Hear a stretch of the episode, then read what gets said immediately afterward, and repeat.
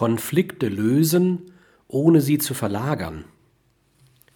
Konfliktfähige Personen sind überdurchschnittlich gut in der Lage, Konflikte, die aus divergierenden Handlungsanforderungen aus den Bereichen Gewissen, autonom, das heißt unabhängig von Wollen oder Einsicht, ablaufende Emotionen und Bedürfnissen und soziale Mitwelt gestellt werden, so zu koordinieren, dass Konfliktsituationen vermieden oder konstruktiv aufgelöst werden.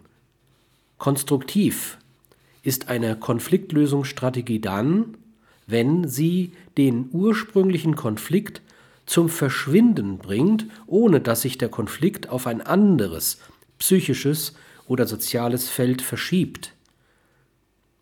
Wenn sie den Konflikt auflöst, ohne dass es zu Nachfolgekonflikten aus der Konfliktlösung oder zu Ersatzkonflikten wegen nicht reduzierter Konflikappetenz kommt.